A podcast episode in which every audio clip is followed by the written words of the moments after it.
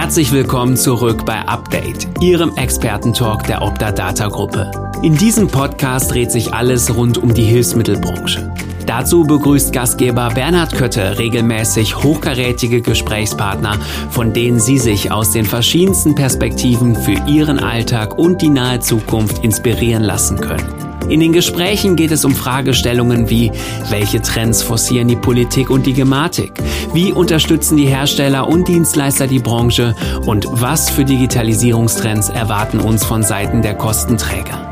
Darüber hinaus werden im Wechsel aber auch Fragen aus dem Alltag der Leistungserbringer behandelt, wie zum Beispiel, muss das Thema Organisation neu gedacht werden, intern als auch extern? Oder wie bereitet die aktuelle Inhabergeneration die Betriebsnachfolge am besten vor? Viele spannende Fragen und jetzt geht's los. Heute mit diesem Thema. E-Rezept, Telematikinfrastruktur. Ja, diese aktuelle Sachlage und die Schlagzeile Testphase E-Rezept wird verlängert. Und täglich grüßt das Murmeltier. Frage ich da unsere heutigen Gäste Christian Ummele und Frederik Naujokat. Beide Gründer bei der eHealth Experts GmbH. Aber erstmal herzlich willkommen Update, Frederik und Christian. Grüße euch. Hi Bernhard. Vielen Dank für die Einladung. Gerne. Christian, äh, was dürfen unsere Hörerinnen und Hörer denn über euch wissen, über euren beruflichen Background und eure Arbeitsschwerpunkte? Frederik, willst du anfangen? Ja, gerne. Also ich bin selber Medizininformatiker, habe in Dortmund studiert, war zehn Jahre lang als Berater in der Gematik. Das heißt, ich habe das Thema mit äh, ausgebrockt und äh, quasi musste es jetzt auch ausbügeln, habe die Seiten gewechselt und äh, wir sind jetzt ein Softwarehaus, was den Connector gebaut hat und andere Produkte und arbeiten noch eng mit der Gematik zusammen und versuchen auch unsere Kunden mit schönen Anwendungen zu beglücken. Was dürfen wir denn über dich wissen, Christian? Ja, ich bin Arzt und Medizininformatiker, bin seit 30 Jahren im Bereich der Healthcare IT in verschiedenen Managementpositionen tätig, seit 15 Jahren auch mit Schwerpunkt Telematikinfrastruktur. Vor zehn Jahren habe ich mit dem Frederik zusammen die Health Experts gegründet und mein Arbeitsschwerpunkt liegt momentan in der Implementierung und Testung von Fachanwendungen der TI. Mhm. Das hat ja angefangen mit dem versicherten Stammdatenmanagement. Ja. Dann kamen die Notfalldaten dazu und der elektronische Medikationsplan. Und jetzt ist sozusagen die elektronische Patientenakte und das E-Rezept im Mittelpunkt äh, der Umsetzung. Hört sich spannend an und wichtige Tools. Ähm, die eHealth Experts GmbH die E-Hexen, wie ich hier manchmal so ein bisschen flapsig sage. Äh, was genau macht eure Firma, Christian? Ja, wir sind spezialisiert auf Softwarelösungen im Bereich der Telematikinfrastruktur. Wie der Frederik schon sagte, wir sind Entwicklungspartner auch unter anderem der Seconet AG für den Seconet Connector. Mhm. Der Connector ist sozusagen der Sicherheitsanker für die Telematikinfrastruktur äh, beim Leistungserbringer. Und in diesem Kontext haben wir den ganzen Anwendungsteil des Connectors äh, hier implementiert.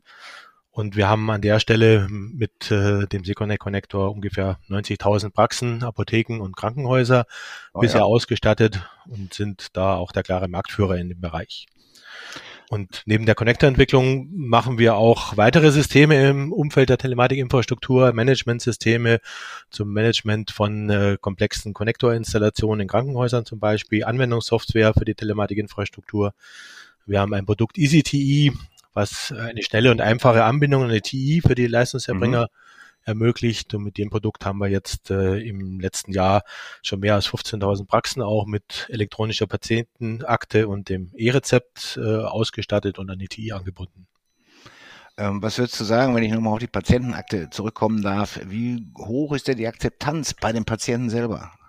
Ja, ist, ist noch ein bisschen schwierig, äh, weil äh, noch etwas komplex, ja, ähm, äh, an verschiedenen Stellen. Also jetzt hatten wir letztes Jahr die erste Stufe der elektronischen Patientenakte eingeführt, die ähm, nur eine grobe, auch Berechtigungsstruktur beinhaltete. Ab diesem Jahr gibt es jetzt die EPA Stufe 2. die jetzt weitere Inhalte hat. Äh, da ist auch eine feingranulare Berechtigungsvergabe möglich für den Versicherten. Also er kann genau sagen, welche Dokumente sein Arzt ähm, entsprechend äh, dann auch sehen darf. Äh, und äh, auf der anderen Seite sind jetzt auch vermehrt äh, strukturierte Daten in die Akte, elektronische Akte gekommen mit den sogenannten medizinischen Informationsobjekten. Zum Beispiel der Mutterpass, äh, das äh, Impfbuch, das gelbe Impfbuch, was wir bis jetzt immer als Papier hatten, ist jetzt auch elektronisch abbildbar in der Akte. Das Zahnbonusheft oder auch das Kinderuntersuchungsheft. Und mit den strukturierten Daten wächst natürlich dann auch äh, die Akzeptanz und Sinnhaftigkeit von so einer elektronischen Patientenakte. Ja, der Impfpass, äh, ja, das ist äh, ja im Moment leider Gottes sehr nötig und häufig gezücktes Dokument. Das ist, kann ja nicht schaden, wenn das tatsächlich digital an jedem Ort quasi einsehbar ist und man das nicht das, den gelben Pass da vergessen muss. Ähm, du hast jetzt schon äh, ja einiges dargestellt, äh, was, was ihr macht. Ähm, jetzt sind das Themen Apotheken, Krankenhäuser, Ärzte. Das ist nicht unbedingt so eine Klientel von Optadata. Wir befassen uns mit den sonstigen Leistungserbringern. Frederik, wie, wie kommen wir denn da ins Spiel als Hilfsmittellieferanten?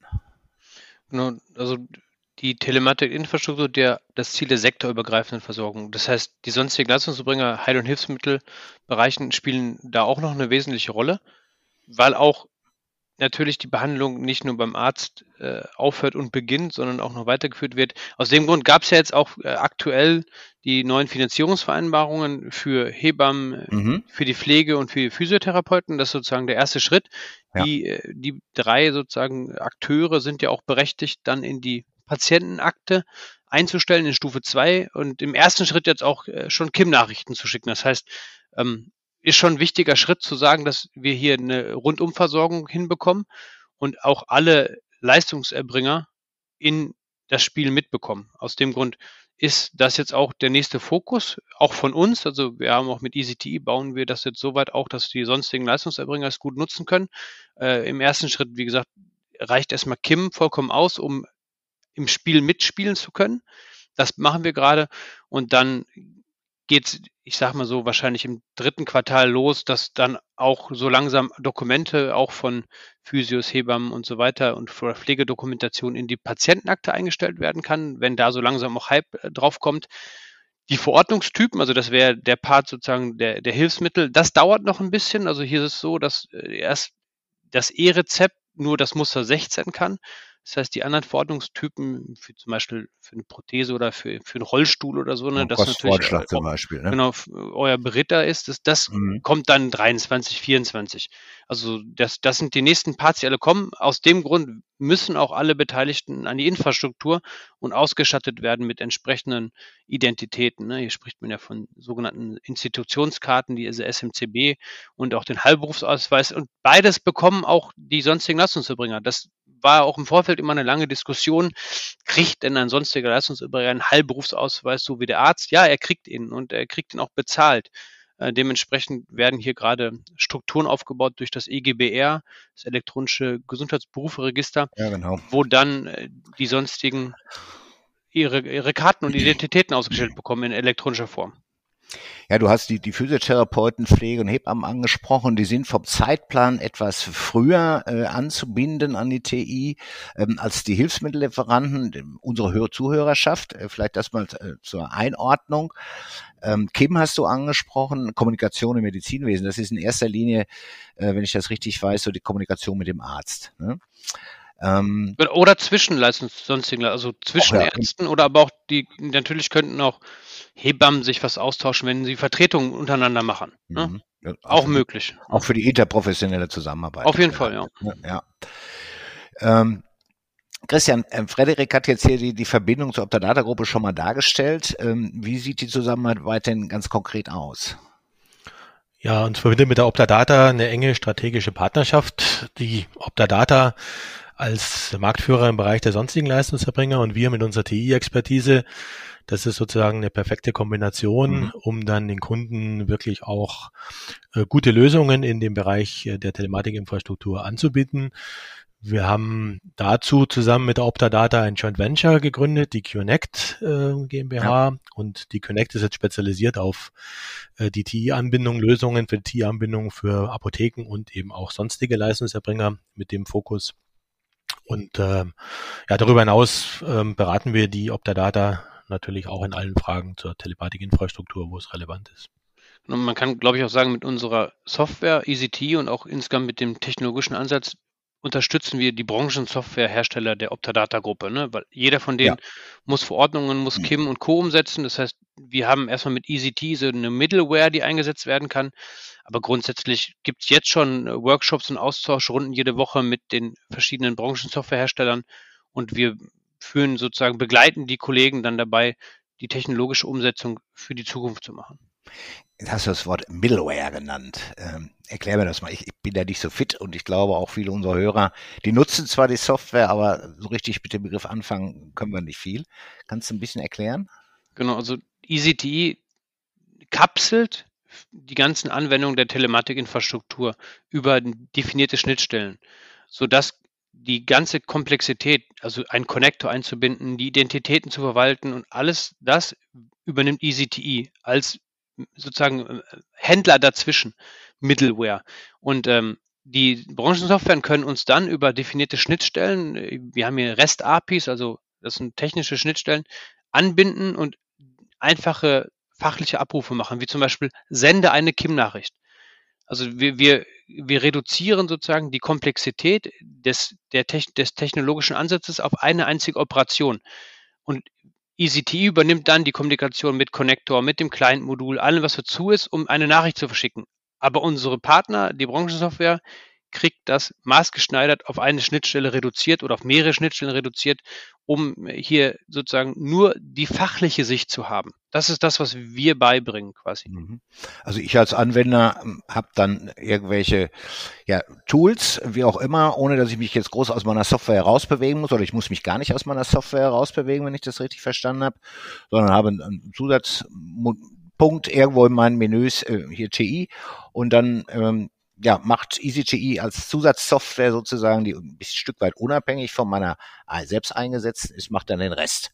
genau, das, man, das, also das, die Möglichkeiten gibt es alle. Also wir haben mehrere Integrationsstufen. Mhm. Jetzt zu Beginn wird es eher so sein, dass ich dann aus meinem äh, jetzigen System einen Aussprungpunkt habe, zum Beispiel öffne Patientenakte und dann öffnet sich EasyTE. Also wir haben extra ah. den Weg auch gewählt, nicht nur so ein äh, Software Development Kit, so nennt man das auch, zu sein, was im Hintergrund mhm. läuft und komplett, wo man die Oberflächen bauen muss.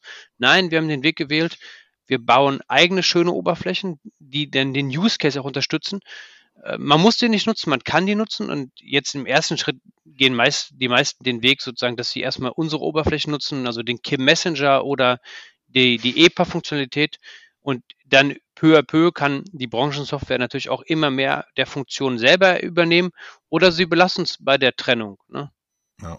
Bevor ich zu meiner Anfangsfrage nochmal zurückkomme, habe ich jetzt mit EPA nochmal eine Frage. Das äh, ist, glaube ich, noch nicht geklärt, ob die Hilfsmittelbringer, also Sanitätshäuser, Schuhtechniker, Medizintechniker, ähm, ob die, oder Hörakustiker auch, ob die äh, Zugriff auf die Patientenakte bekommen. Also Lese- und Schreiberechte ist da, ist da das Stichwort. Ja, da also Neues? Äh, das, äh, das ist für diese, also für äh, diese Gruppe meines Wissens auch noch nicht final geklärt. Mhm. Also momentan können sonstige Leistungserbringer im Sinne Hebammen, Physiotherapie und so weiter, haben wir vorher besprochen, ähm, auf die TI zugreifen. Der Zugriff erfolgt ja über die Institutionskarte als Berechtigung, SMCB. Mhm. Also technisch könnten das auch äh, die Heil- und Hilfsmittel ähm, äh, Vertreter, aber ähm, das ist eine Frage der, der Berechtigung an sich. Es gibt in der EPA Kategorien. Es gibt auch eine Kategorie für sonstige, ähm, sonstiges. Ja. Da könnte man solche ähm, Punkte unterbringen. Ähm, da muss man entsprechend auch nochmal sich überlegen, welche, welcher Kontext quasi sinnvoll ist ähm, an der Stelle für die Heil- und Hilfsmittelempfänger und dann ähm, äh, entsprechend gucken, ob man das sinnvoll noch in die Telematikinfrastruktur damit reinbekommt bekommen. Ist also noch im Flow, ist sich weder ja. negativ noch positiv beschieden, ist noch eine Diskussion, wenn ich das, das richtig zusammenfasse. Ja. ja, okay. Ja, dann komme ich nochmal zu meiner Anfangsfrage jetzt. Ich glaube, jeder kennt den Film und täglich grüßt das Murmeltier. Ja, jetzt auch beim E-Rezept, Fragezeichen. Warum klappte der Start des E-Rezepts in den Apotheken nicht planmäßig zum 1. Januar diesen Jahres, Frederik? Ich glaube, man muss ja auch sagen, dass es insgesamt natürlich ein komplexes Thema ist mhm. und insgesamt auch viele neue Anwendungen aktuell kommen. Also ich habe hab das, sagt es immer so schön, momentan schießt die Gesetzgebung beziehungsweise da die Gematik nicht böse gemeint, aber im Takt eines Maschinengewehrs mit neuen Anwendungen. Was mhm. erstmal positiv ist, dass wir hier ja. vorankommen. Hm, was natürlich jetzt so ein bisschen die Schwierigkeit ergibt, die Kollegen der Primärsystemhäuser und auch der Apothekensoftwaren haben schon grundsätzlich auch gesetzliche Anforderungen zu erfüllen. Dann kommt erstmal die EPA Stufe 1 und dann das E-Rezept und dann EPA Stufe 2. Und hier hat, hackt so ein bisschen einfach, dass es, dass die Implementierung auch aufwendig ist. Es kommen neue Technologien zum Einsatz. Ähm, und aus dem Grund ist es, war der Zeitplan vielleicht auch einfach sehr, sehr, sehr sportlich und wir sprechen ja. hier auch von irgendwie über 150 Primärsystemhäusern noch und vielen äh, Softwareanbietern auch im Apothekenmarkt. Die müssen alle das Gleiche tun und müssten alle sozusagen sich auch mit neuen Technologien und neuen Schnittstellen und neuen Datenformaten wie Fire auseinandersetzen und auch noch hinten raus die Abrechnung machen. Also es, es ist ja nicht so, es wird nur ein Rezept erstellt, sondern wenn ich jetzt vorne mit Signaturen arbeite und mit Feierdatensätzen, dann müssen die ja auch bis zur Krankenkasse kommen für die Abrechnung. Das heißt, die Abrechnungszentren sind mit dabei, die Schnittstellen zwischen Apotheke und Abrechnungszentrum, ja, ja. zwischen Abrechnungszentrum und Krankenkassen. All das muss sauber angepasst werden, muss miteinander spielen.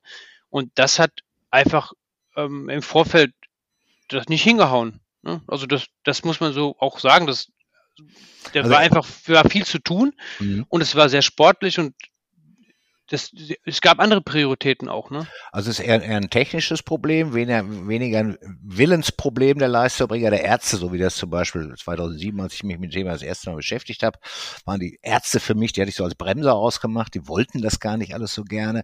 Also jetzt geht es eher so um, um technische Hürden. Genau, also ist, ist auch keine Rocket Science, ne? Also wir reden hier nicht davon, dass das Rad komplett neu erfunden werden muss, aber natürlich äh, ist es erstmal technologisch was Neues. Ne?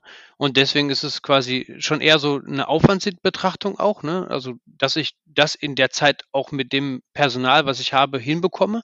Ich, das Personal in vielen Fällen muss auch entsprechend noch geschult werden auf die neuen Technologien. Das sind halt alles Sachen, die man, da ist nicht ein Schalter und ich sage, morgens ist da, ne? sondern auch die Verfahren, die im Vorfeld alle sind, sozusagen mit Zulassungsverfahren, wie teste ich was und allen drum dran, sind noch, sagen wir mal, sehr, sehr dem alten äh, Prinzip ausgelegt. Ne? Das heißt, es gibt eine KBV-Zulassung, wenn ich die bestanden habe, hab ich, kann ich nicht E-Rezept. Ja, das heißt, der Fokus sozusagen liegt da nie auf den Anwendungen. Das heißt, im Vorfeld wurden sozusagen, wurde auch nicht Wert darauf gelegt, dass das Ganze über die normalen obligatorischen Verfahren auch sauber durchgetestet wird und die Testmöglichkeiten da sind. Am Ende, was jetzt passiert, und das ist auch vielversprechend gerade, ist ja sozusagen, dass die Industrie sich jetzt mit der Gematik zusammen in so einem erweiterten, also in, jetzt in der Einführung befindet und sich auch zusammenschließt, sozusagen die Industriepartner reden miteinander alle einmal oder zweimal die Woche und das nimmt jetzt auch Fahrt auf. Ne? Das, das ist, glaube ich, auch ein guter Weg, den man gehen kann. Aber es muss natürlich auch viel mehr äh, Testmöglichkeiten noch geben seitens auch der Gematik oder anderen Stellen, dass man auch hier mehr Beispiele hat und allem drum dran. Das, einfach, man muss sich bewusst sein, es dauert, kostet Zeit und ich glaube, es ist auch wichtig zu sagen, es gibt nicht eins und null. Ne? Das heißt, nicht zu sagen, okay, wir, jetzt müsst ihr ab morgen alle E-Rezept machen. Ich glaube, der Weg, das langsam einzuführen und das dann auf die Schiene zu kriegen über einen gewissen Zeitraum, ist auch gut. Also zu sagen, wir verlängern die Erprobung um zwölf Monate, würde das Problem überhaupt nicht lösen. Das heißt, dann hätte man das gleich in zwölf Monaten, sondern man muss jetzt sagen, das Ding ist live, ihr könnt es nutzen, man muss alle Rahmenbedingungen dafür setzen, dass die Abrechnung funktioniert, man muss das Ganze flankieren und unterstützen, Leistung anbieten, wie es jetzt auch erfolgt. Und dann muss man dem äh, Kind ein bisschen Zeit geben.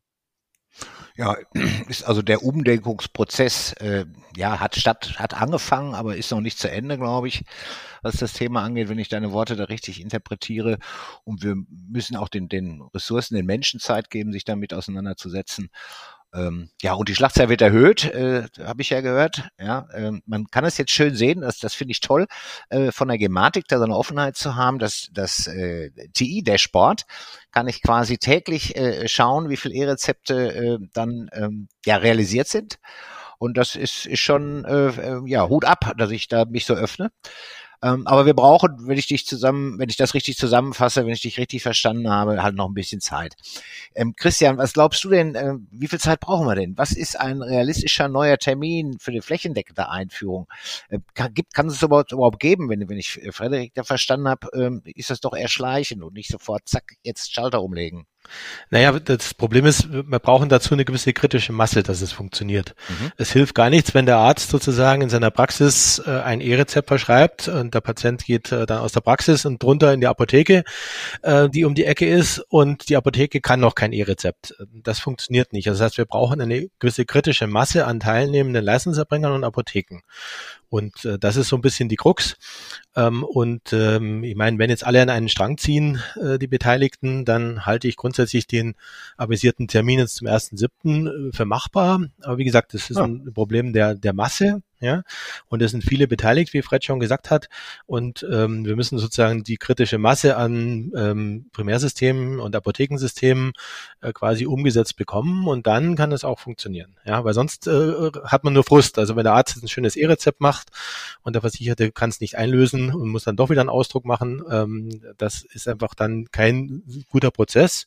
Und wir wollen ja Prozesse verbessern und nicht äh, verkomplizieren. Ja. Gerade die jüngeren Menschen werden sagen, was das ist, ist ja was Halbes und nichts Ganzes dann. Ne? Also wird die Akzeptanz der oder ist der Akzeptanz dann auch nicht förderlich. Ja, schauen wir mal. Also ein halbes Jahr äh, hast du jetzt so gesagt, ist dann dann hätten wir vielleicht die kritische Masse erreicht. Ähm, da schließt sich jetzt natürlich für mich äh, die Frage an, Frederik, was diese Verzögerung vom halben Jahr, hat das auch Auswirkungen auf den Zeitplan der Einführung der E-Verordnung, also bei unserem Hilfsmittelrezept, wenn ich das so, so sagen darf? Wie schätzt du das ein? Ich glaube eher nicht. Es, es, was wir jetzt lernen, ist förderlich ne, für, für das, was später mhm. kommt, sodass man jetzt auch, auch hoffentlich alle, die, die später dann in der E-Verordnung auch mit dabei sind, jetzt schon sehen, okay, da kommt was auf uns zu. Ne, das ist ein bisschen das Thema auch Eigenverantwortung hier. Ja, klar. Ähm, und ich denke so, dass das sollte sich jetzt nicht im halbes Jahr nach hinten schlagen, sondern eher so, dass wir jetzt, jetzt sehen, daraus lernen, die, die schon noch neue sozusagen Vorgehen vielleicht entwickeln für die anderen Muster. Aber ich glaube einfach, durch das, was wir jetzt gelernt haben, haben wir die Grundlagen geschaffen und am Ende ist, sind die sind die anderen Verordnungstypen dann nur weitere Dokumente, aber die Prozesse sollten dann eingefasst sein. Ne, das heißt, Krankenkassen haben, haben schon dann sozusagen, die, die können Feier, äh, da haben wir dann schon mal einen Haken dran. Das heißt, es gibt natürlich andere Abrechnungszentren, wie jetzt Optadata dann zum Beispiel, die müssen sich dann natürlich nochmal mit den neuen Feiertypen beschäftigen. Das heißt, da beginnt man dann ähnlich wie jetzt auch mit den Apothekenrechenzentren, aber man kann da Synergien rausschließen. Aus dem Grund sehe ich das eher positiv, dass jetzt noch ein bisschen mehr darüber geschaut und diskutiert wird und wir viel Erfahrung sammeln. Davon können, kann nur der spätere Rollout profitieren. Ja, sehe ich genauso. Dafür haben wir ja auch unser Joint Venture, was ihr erwähnt habt, die Connect. Ja, und ähm, wir haben den Zugang zu unseren Leistungsverbringern. Wir machen da ja auch, auch oder planen da ja auch Feldtests und Pilotphasen äh, direkt vor Ort. Ja, davon könnt ihr wieder profitieren. Also eigentlich eine runde Sache. Ich sehe da auch ganz, ganz zukunft äh, oder ganz zuversichtlich äh, äh nach vorne. Ähm, ist schon so ein bisschen angeklungen. Ihr habt gesagt, so über 90.000 Leistungserbringern habt ihr den Weg schon geebnet in die TI und dass man auch lernen kann äh, von dem, was jetzt ist.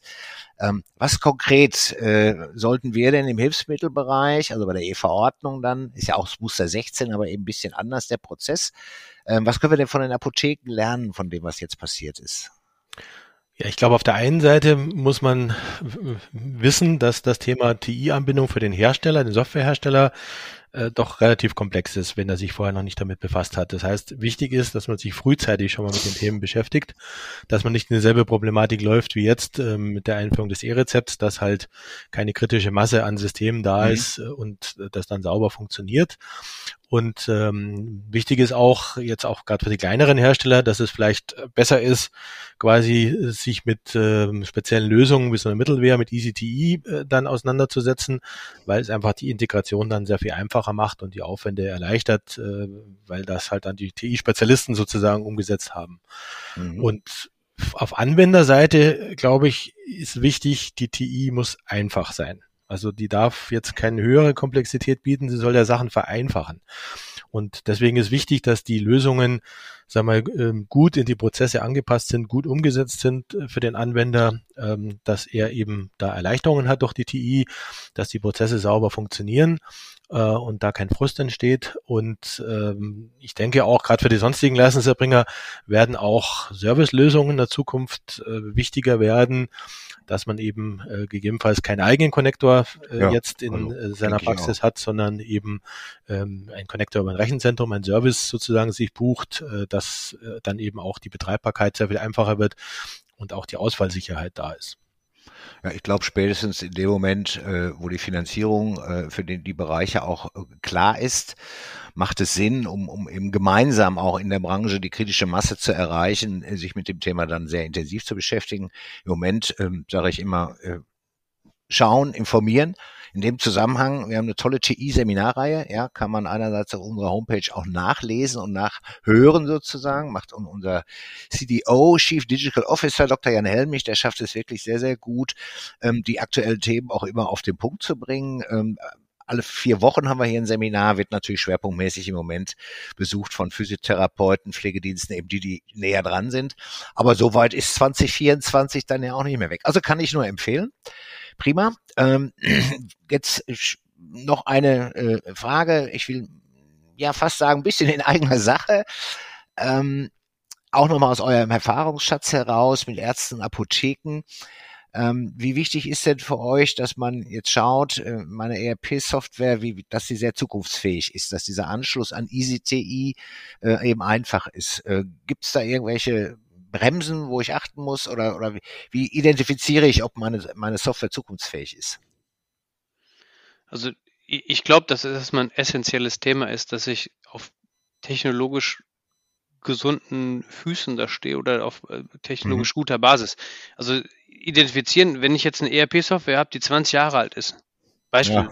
dann ist das erstmal schon mal ein Indiz, dass die vielleicht nicht die neuesten Schnittstellen kann, nicht die neueste Kryptographie, die ich brauche, um später auch äh, TI 2.0 Richtung TI 2.0 zu gehen und Co. Das heißt, äh, da, da sollte ich auf jeden Fall Wert drauf legen und die Zeit kann ich jetzt auch gut nutzen, zu sagen, vielleicht braucht es dort mal ein technologisches Up Update. Ja. Ich glaube, am Ende ist wichtig, wir, wir müssen hierbei auch weg von monolithischen Ansätzen.